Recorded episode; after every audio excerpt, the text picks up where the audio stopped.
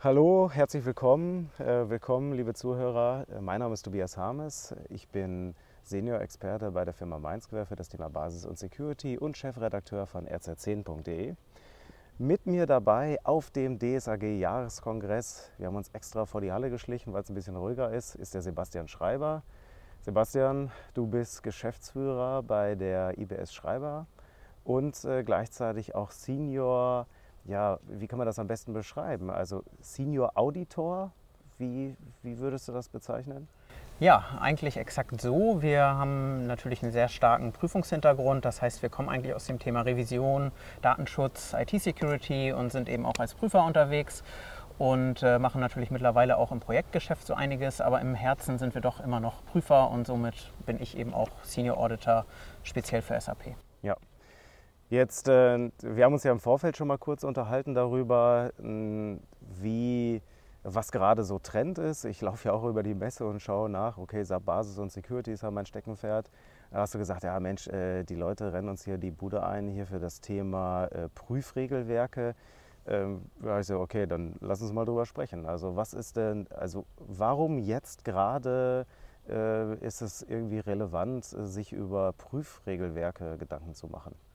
Ja, da gibt es die unterschiedlichsten Hintergründe. Zum einen äh, werden natürlich vom Gesetzgeber äh, Dinge verschärft, worauf geachtet wird. Äh, neue Paragraphen. Thema DSGVO treibt uns alle natürlich nach wie vor an. Und äh, dann gibt es natürlich Unternehmen, bei denen eine S4HANA-Migration ansteht. Das sind vielleicht dann auch Unternehmen, die schon bestehende Regelwerke haben.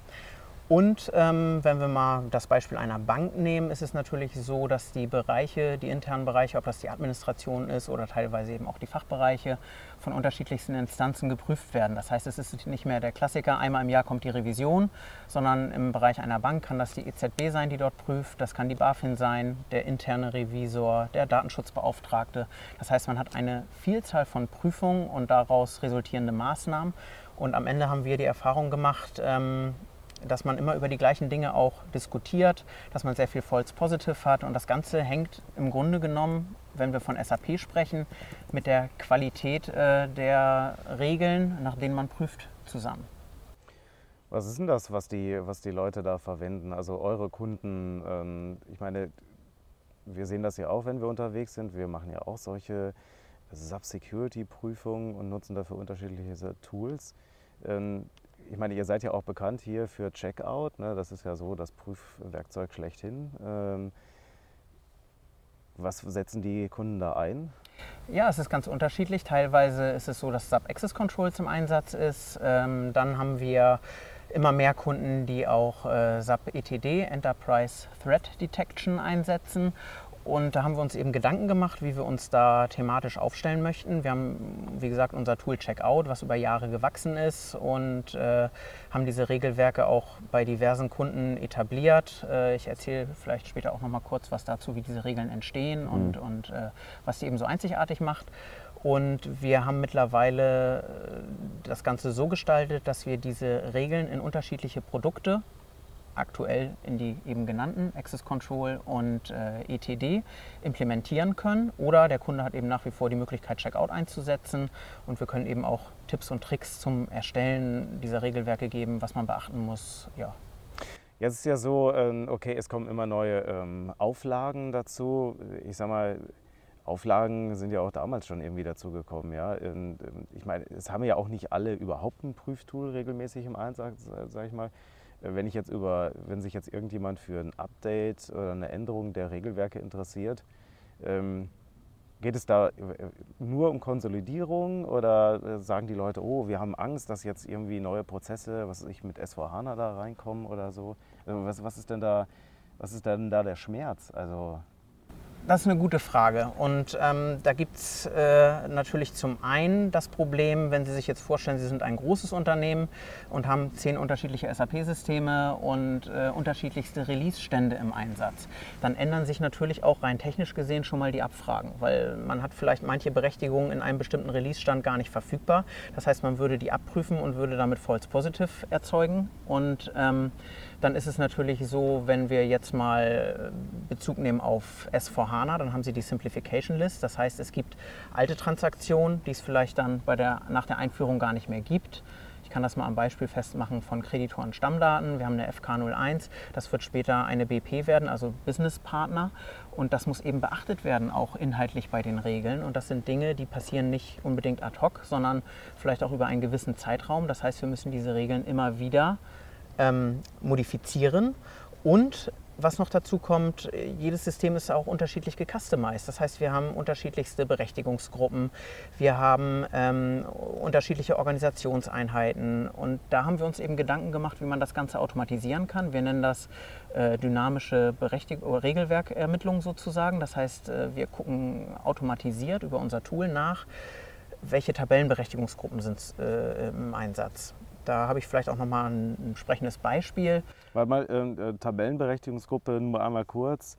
Es geht letztendlich darum, ich sag mal, im SAP Standard haben bestimmte Tabellen eine Tabellenberechtigungsgruppe und diese Tabellenberechtigungsgruppen werden dann in solchen Prüfregelwerken hinterlegt. Exakt. Ja, also Beispiel. äh, SAP ist im Prinzip ja ein System, was komplett tabellengesteuert arbeitet. Das Ja. heißt im Grunde genommen, alles, was wir an Daten haben, mit einigen kleinen Ausnahmen, landet irgendwo in einer Tabelle oder in einem Tabellenfeld. In meinem Beispiel ist es jetzt so, ähm, dass die Tabelle DB Tablog heißt, die im SAP Standard einer Berechtigungsgruppe, die nennt sich SA, zugeordnet ist. Wenn ich jetzt eine Prüfregel erstelle, muss ich also abprüfen, wer hat Änderungsberechtigungen auf diese Tabellengruppe SA.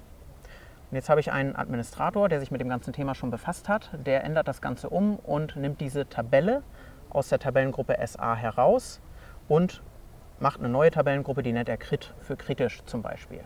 Das heißt, ich muss jetzt meine Regel inhaltlich von der Prüfung auf die Tabellengruppe SA auf die Tabellengruppe Crit umstellen. Weil ansonsten ständig jede Prüfung false positive erzeugen würde und äh, bemängeln würde, dass jemand Zugriff auf diese sensible, also oder er soll zumindest keine Schreibberechtigung darauf haben, ja, sei- auf diese Tabelle hat und das wäre ein false positive und das würde halt einfach Krach machen. Genau, weil es nicht, Ja. mehr- weil's nicht mehr stimmt, weil die Stimmt Tabelle nicht, de facto ja. nicht mehr in dieser Gruppe drin ist. Und das muss eben jemand manuell in meinen Prüfregeln immer wieder kontrollieren und nachpflegen. Und das machen wir eben dynamisch, automatisiert. Das heißt, äh, im Hintergrund wird geguckt, okay, welche Tabellen sind welcher Tabellengruppe zugeordnet. Also alles, was im Customizing gesteuert werden kann und Bezug auf deine Regelwerke hat, das passiert automatisch. Das Ja. muss keiner mehr manuell machen. Ja. Wenn jetzt ähm, jemand, ähm, ich sag mal, ich, meine, wenn ich jetzt hier solche Prüfregelwerke im Einsatz habe, ähm, klar, haben wir gesagt, ähm, es kommen neue Anforderungen, ist der SVHANA Release-Stand abhängig und so weiter und so fort. Also eigentlich ziemlich weites Feld. Meine, bisher sind die Leute ja auch irgendwie klargekommen. Was ist denn dann noch so, also was, was ich immer merke ist, wenn man jetzt mit Prüfregeln, wie auch immer, ob die jetzt schon, ich sag mal, alle Nuancen abdecken oder so, ist es nicht nur das Problem der False Positives, sondern es ist auch das Problem, dass eigentlich mit, dem, mit der Meldung, mit der Feststellung aus dem Prüfregelwerk keiner was anfangen kann. Weil also hinter gesagt wird, ähm, also ich sag mal, irgendwie die Basis prüft, dann kommt ein Report aus, der wird an den Fachbereich gegeben, der Fachbereich sagt, wir können damit nichts anfangen, wir verstehen es nicht, weil da irgendwie äh, SOD 23 ähm, wurde gefunden. So ungefähr so, äh, Sie haben ein Virus, ja, was soll ich jetzt machen, keine Ahnung, ja.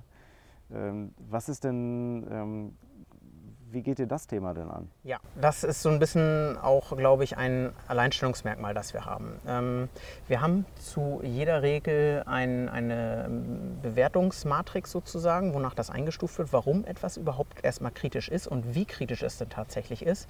Da spielen so Sachen rein wie Nachvollziehbarkeit, Unveränderbarkeit, dann was kann für ein monetärer Schaden entstehen, Eintrittswahrscheinlichkeit natürlich ganz wichtig und wir beschreiben in jeder Regel dieses Risiko, warum das riskant ist, gegen welche Gesetze eventuell verstoßen wird, wie das Risiko abgestellt werden kann oder was ich eben auch für organisatorische Maßnahmen ergreifen kann, um das Risiko zu minimieren, wenn ich die technische Möglichkeit nicht habe.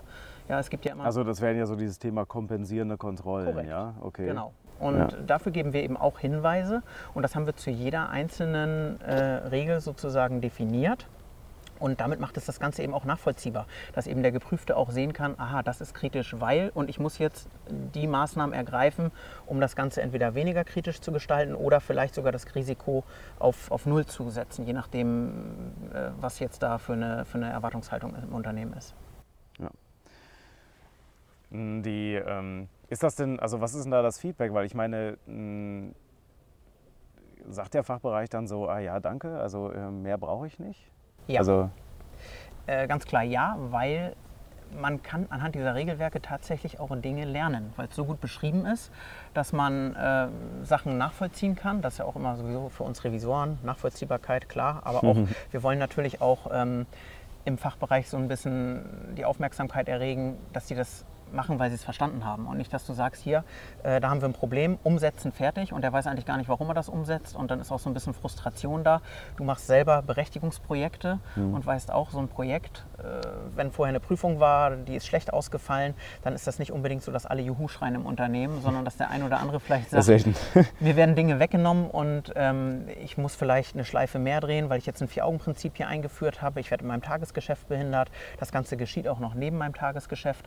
Und wenn die Leute das verstehen, weil man es ihnen vernünftig erklärt und auch die, die Schadensfälle aufzeigt und die so abholt dann auch damit, dann kann man damit schon ganz viel erreichen, denke ich.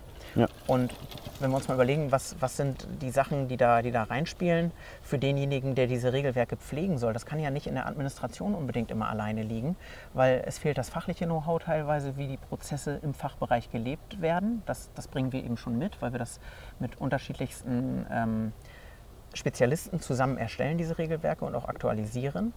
Und ähm, dann natürlich der zeitliche Aufwand, der immens ist. Also jeder, der, der das macht, weiß, das ist nicht mal eben in einer Stunde nebenbei freitags nachmittags gemacht, sondern da muss ich mich richtig mit befassen. Ich muss mit Leuten sprechen, ich muss Interviews führen. Und das sind exakt die Sachen, die wir dann eben schon vorbereiten und den, den Leuten entsprechend abnehmen. Ja. Würdest du denn sagen, dass, also ähm, das ist ja ein spannendes Feld, ähm, gerade, ich sag mal, die Unterstützung des Fachbereichs ist ja heutzutage essentiell, um irgendwie mit Berechtigungen äh, besser klarzukommen, gerade auch um Feststellungen abzubauen. Das ist ja dann oft so, nö, das haben wir schon immer so gemacht. Ähm, einfach auch so, äh, es wird kaum eine Alternative gesehen irgendwie, ne? oder es wird halt auch das Risiko da nicht verstanden. Oder teilweise ist ja auch so, Standardregelwerke ähm, ähm, sagen ein Risiko, wo der Fachbereich sagt, ey, das ist Quatsch, weil wir haben, was weiß ich, der Zahllauf findet bei uns im ganz anderen System statt. Ne? Das, bei uns ist das tatsächlich mal eine Ausnahme, ne? dass das ein Treffer ist. Ähm, würdest du sagen, dass, das, dass ähm, der Fachbereich besser mitzieht, wenn man da beschreibende Regelwerke hat? Ja, definitiv. Ähm, das habe ich ja eben schon mal so ein bisschen angeschnitten. Der Fachbereich muss einfach verstehen, was wir prüfen, warum wir das prüfen und warum es für ihn gefährlich ist. Und was wir eben auch festgestellt haben, wenn man dann mal die Ergebnisse wirklich ähm, verständlich aufzeigt, dass dann viele im Fachbereich auch sagen, oh, warum kann der denn die und die Funktion durchführen? Das liegt ja gar nicht in seinem Bereich. Ne? Und Ja. nicht einfach sagen, das ist Mist, was wir hier haben.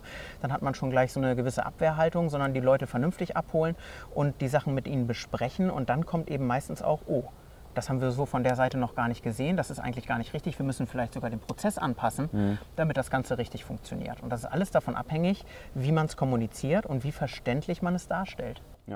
Ja. Ist denn äh, vorgesehen, dass man dann sagt, okay, wenn man jetzt mit den Fachbereichen irgendwie spricht oder so, also oder wie funktioniert das, wenn jetzt rauskommt, dass bestimmte Regeln hier ähm, tatsächlich für das Unternehmen nicht relevant sind? Weil dann wäre es ja so, es gibt, keine Ahnung, wie kann ich mir das vorstellen, es gibt irgendwie ein Update von euch äh, regelmäßig oder so. Das kann, Ich kann ein Abo abschließen, ja, und dann kriege ich äh, irgendwie Updates. Äh, Das wäre ja im Prinzip so ein bisschen dann, äh, es muss ja auch irgendwie ein Abgleich stattfinden mit dem Organisationswissen, was ja irgendwie auch immer in solchen Regelwerken steckt, ja. Das wird initial per, per Workshop gemacht und äh, wir haben im Bauch äh, aktuell zweieinhalbtausend vordefinierte Regeln.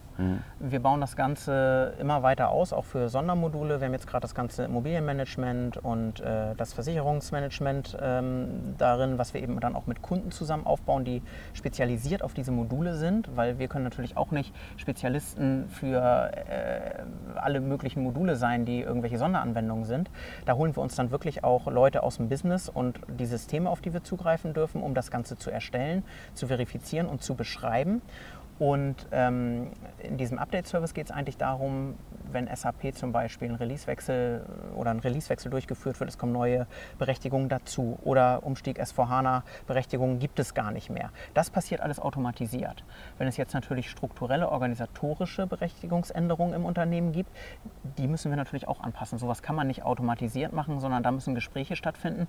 Aber das ist eigentlich der kleinere Aufwand, weil diese ganze technische Umsetzung und wie gesagt, das ganze Customizing zu beachten und in jeder einzelnen Berechtigungsprüfung anzupassen. Mhm. Jeder, der das schon mal gemacht hat, weiß, dass das wirklich eine immense Arbeit ist und das kostet Zeit, das kostet Geld, ich brauche Know-how und äh, ja, das ist eigentlich ein riesen Bremsklotz, muss man sagen. Ja, für mich äh, ist halt, äh, was ist, wenn das Update kommt, sage ich mal, und ich aber eine bestimmte Regel ausgenommen habe? Weil das ist ja irgendwie das, ähm, ich höre immer dann, wenn es auch um Prüfregelwerte geht, gerade, ähm, also während der Fachbereich sagt vielleicht, ähm, oder, oder ich sage mal, die Revision sagt, boah, zweieinhalbtausend Regeln, damit kriege ich meine Art, Form der Sicherheit erzeugt das eher Fluchtreflexe im Fachbereich oder äh, in der IT, weil sie sagen, oh, zweieinhalbtausend Regeln. Wahrscheinlich sind bei uns irgendwie 2300 interessieren irgendwie keinen, sage ich mal, und dann diese Angst vor dieser unfassbar großen Liste, ne, weswegen also ich sage mal, ich weiß nicht, wie viele auch äh, schon gesagt haben mir, ja, wir haben mal SAP GSC ausprobiert, ähm, da haben wir dann einfach mal alles angemacht und danach haben wir es wieder ausgemacht. Ja. Weil natürlich auch die Vorgehensweise, äh, ich sag mal, nicht optimal war. Richtig, ja. also da machen wir wie gesagt so einen Initialworkshop ja. natürlich. Ähm, es macht ja jetzt keinen Sinn, dass ein Krankenhaus ISU, also das Sondermodul für Energieversorger, äh, mitprüft. Ja. Also da muss man natürlich schon gucken, was habt ihr überhaupt im Einsatz. Mhm. Und ähm, wir empfehlen immer, wir haben auch so äh, Starterpakete natürlich. Mhm. Das heißt, es kriegt nicht jeder automatisch alle Regeln, ne? mhm. sondern man kann auch einzelne Bereiche ähm, äh, nur einsetzen. Man muss nicht das vollumfängliche nutzen. Und da ist es natürlich sinnvoll, erstmal mit unseren, mit unseren Starterpaketen für die jeweiligen Bereiche anzufangen. Und es gibt Dinge, ausgenommen von SODs, gesetzeskritische Berechtigung, also eigentlich so die Standardsachen. Da kann man natürlich auch einiges von zu Fuß prüfen, ohne Frage.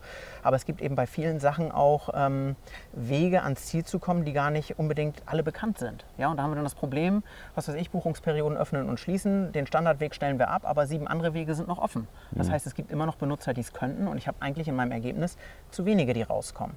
Das heißt, das sind aber so Sachen, wo wir sagen können, das ist für jedes Unternehmen relevant. Ne? Das, das kann man auf jeden Fall mitnehmen. Und dann gibt es eben die anderen Sachen, wo man im Workshop überlegen muss, okay, was ist jetzt, äh, was ist wirklich für das Unternehmen wichtig, wo liegen die Kronjuwelen des Unternehmens, wo habe ich Kundendaten, wo habe ich Personaldaten, ganz wichtig, Thema DSGVO, ne? auch da muss ich eben gewährleisten, dass das entsprechend geschützt ist und ich kann eben darüber dann auch die Nachweise schlussendlich erbringen, dass ich einen gewissen Schutz habe. Das, und wenn die Updates dann kommen würden, würde dieser Umfang, ich sag mal, dieses Customizing geschützt werden? Also ich müsste nicht jedes Mal jetzt bei jedem Update bei Null anfangen. Nein, ja. Ganz im Gegenteil. Okay. Sondern nur die Änderungen werden eben eingespielt. Und ich kann auch sagen, wann ich die wie einspielen will. Ich muss ja nicht jedes Update einspielen, ist natürlich sinnvoll. Und ähm, weil eben, wie gesagt, da auch immer Erweiterungen dabei sind. Aber das kommunizieren wir dem Kunden schon. What's new? Ne? Und mhm. äh, dann kommt eben entsprechend eine Beschreibung zu den Neuerungen und dann kann ich selber flexibel entscheiden, was ich machen möchte und was nicht. Was würdest du denn sagen, ist so die, äh, ein Indikator, dass ich das brauche? Ich meine, ich, wir würden natürlich sagen, ja, eigentlich braucht jeder ein äh, automatisiertes internes Kontrollsystem für äh, IT-Berechtigung äh, und so weiter. Ja. Ähm, aber jetzt de facto, es haben ja nicht alle solche Tools mit solchen Regelwerken und so. Gibt es so eine, ich sag mal, eine Größe, eine Hausnummer, wo du sagst, okay, oder ich sag mal, was ich, Umsatz oder was? Also was sind so Trigger, wo man sagt, man müsste eigentlich mal hier ähm, das äh, in der IT oder dem Vorstand äh, vorlegen und sagen, Leute, wir müssen hier was tun, hier müssen wir besser werden? Exakt. Ähm, da gibt es natürlich ungenutzte Potenziale. Ich sage mal, man kann Access Controls einsetzen mit dem Standardregelset, das man hat. Das ist aber eventuell gar nicht ausreichend, weil ich im Unternehmen noch ganz andere Anforderungen habe, gerade beim Thema SOD. Ne? Da gibt es unterschiedlichste Ansätze. Da gibt es natürlich äh, DAX-Konzerne, die vielleicht auch noch irgendwo äh, äh, da intern diverse Funktionstrennungen haben, wo sie sagen, das muss bei uns eingehalten werden. Und da ist auch personell das Ganze möglich, solche Sachen ähm, einzubinden und einzusetzen und dann regelmäßig zu überprüfen. Aber es gibt auch kleine Unternehmen tatsächlich, wo gesagt wird, nee, wir wollen möglichst hohen Sicherheitsstandard haben, weil wir eben sehr sensible Daten haben. Auch ein Gesetz ist, äh, äh wenn Sie Kritis unterliegen, sprich äh, kritische Infrastrukturen im Einsatz haben, dann müssen Sie Stadtwerke und so, ne? Das ist oft, Krankenhäuser, äh, genau, ja. ähm, da müssen Sie Dinge, Vorfälle auch teilweise veröffentlichen, was natürlich einen immensen Image-Schaden äh, mit sich bringen kann. Und da geht es gar nicht unbedingt um die, um die Unternehmensgröße, sondern eigentlich mehr oder weniger um die Daten, die ich in diesen Systemen habe. Deswegen ja. kann ich jetzt nicht äh, aus der Pistole schießen und sagen, okay, ab 20 Usern oder ab 500 Usern oder ab 1000 Usern. Ja. Im Grunde genommen kommt es wirklich darauf an, ähm, wie kritisch sind meine Daten und wie viel ist mir dieses Thema Sicherheit wert. Und da gibt es natürlich Kunden, die sagen, wenn wir dann eine Prüfung machen, ach, jetzt kommen Sie mir mit dem Thema Sicherheit, wie viel mehr produziere ich denn dadurch, wie viel Geld spare ich ein? Ja, der das berühmte Business Case für IT-Security. Ne? Exakt. Ja. Das ist natürlich monetär überhaupt gar nicht äh, ähm, messbar aktuell. Wenn aber ein Vorfall entsteht, dann kann ich natürlich, gerade wenn ich jetzt zum Beispiel Kritis unterliege, dadurch einen immensen Image-Schaden haben. Und ähm, in unseren Regelwerken sind genau diese Dinge auch beschrieben. Was, was hat das für Auswirkungen denn überhaupt, die dann am Ende da sind? Und damit kann man ganz viel ähm, Verständnis irgendwie erzeugen, warum diese Prüfungen notwendig sind. Und wenn man die Leute dann abgeholt kriegt, das ist eigentlich dann so immer der, der größte Erfolgsfaktor, wenn man so jemandem dann wieder gesagt hat, hier, du brauchst es doch. Ja, super, vielen Dank. Gut, das äh, ist aktuell. Ähm, jetzt bin ich ja auch immer neugierig, äh, wo geht die Reise hin? Ne, wenn du sagst, das ist gerade ein heißes Thema, ähm, was, was, macht ihr denn da sonst noch oder was kommt demnächst? Ja, wir haben natürlich das Thema Cloud im Fokus, dann den weiteren Ausbau mit dem ETD, Enterprise äh, Threat Detection, äh, zusammen mit der SAP. Und äh, wir haben jetzt gerade neu, vielleicht für all die äh, S4HANA im, im, Fokus haben, dass wir die Fiori-Thematik schon mit abbilden können. Also es ist aktuell jetzt gerade neu, ist verfügbar, ist fertig, dass wir alle Standard-Fioris sozusagen schon mit in unseren Regelwerken implementiert haben. Auch da ähm, wird dynamisch nachgeschaut per Tool, welche Fioris sind da. Dann wird der Hash der Fiori genommen und automatisch mit in die Berechtigungsprüfung eingebaut. Also das Ganze passiert eben tatsächlich automatisiert. Also dieses Stichwort Frontend, Backend, Berechtigung. Ähm, ich kann, ich kann einstellen, auf welche Services ich hinten zugreifen kann. Exakt. Genau, das ist äh, tatsächlich im Moment ja im Standard auch nicht ganz so leicht zu handeln. Ja. ja. Ja, okay. Und dafür dann schon entsprechende Regelwerke für die Fiori-Apps. Ne? Das genau. sind ja die SAP Standard, SAP UI5-Apps. Ja. ja, und wie gesagt, das Thema Cloud äh, wird kommen. Man sieht es ja auch hier in den Vorträgen. Ähm, da muss man up-to-date bleiben und da sind wir eben auch gerade in der Planung, wie wir das Ganze angehen. Ja, cool. Super. Ja, ähm, vielen Dank, Sebastian, für diese Infos. Äh, wenn ihr mehr wissen wollt, ich habe hier auch noch mal ein paar Infos in den Show Notes zusammengestellt. Ähm, da gibt es auch noch mal weitere Infos zum Download. Ja, und ansonsten danke für eure Aufmerksamkeit und bis dann. Vielen Dank und euch allen noch einen schönen Tag. Ciao.